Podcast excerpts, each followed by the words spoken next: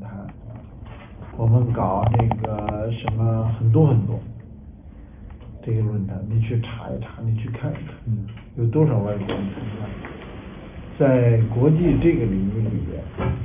他的这个浏览量、他的影响力、他的知晓情况，都是特别低。这是我们一大块。针对这个呢，我们的对应的做法呢，是我们开会有几个比较典型的会，就是呃让外国人深度的介入进来。我们去年啊今年开了个大象的会，嗯。那么我们邀请了一些人，但是大量的人都是请的外国人，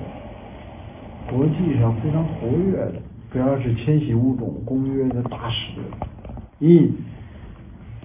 这个请他来邀请人，然后他这样的话呢，呃，我们通过这个活动呢。呃，就变成交朋友的活动，我们认识很多新人。对，这个当然了，这样搞活动，在我们传统别人家为什么不这样搞活动？一个很大的问题，国别家呀是担心，是害怕。这个请了那么多外国人，我们主办活动，这些外国人要讲的话，呃，我们不喜欢怎么办？谁担这个责任？这是一个极大的问题，所以一般人呢，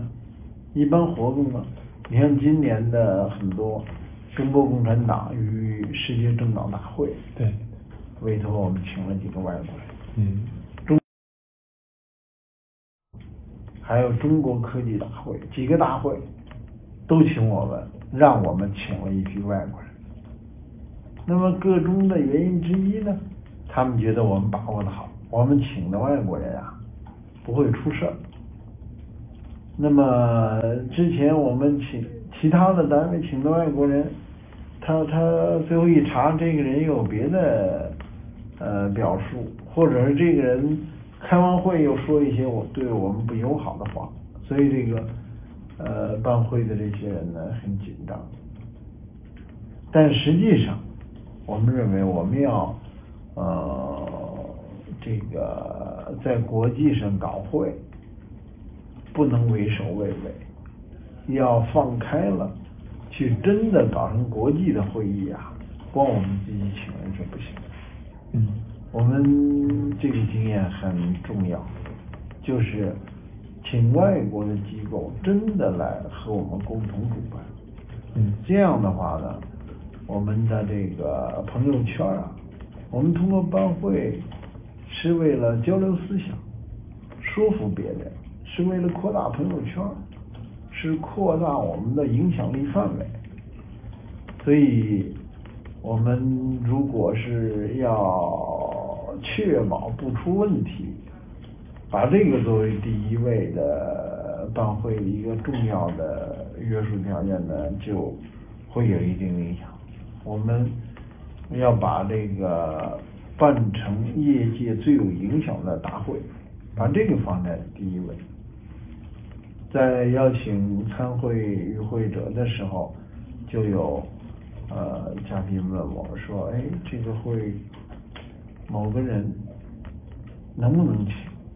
他对我们的这个态度不稳定，或者有时候有有批评。”那我们都是采取非常开放态，我们的最主要的一个第一指标就是他是在这个领域里边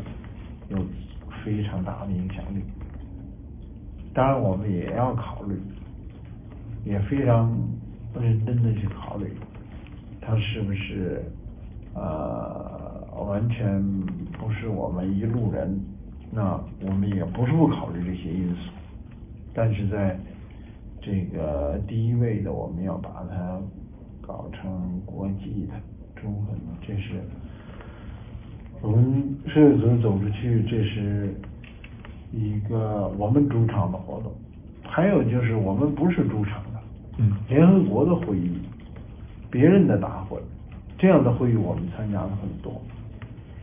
问题是什么？问题是比如赛提斯，我们这么多人去，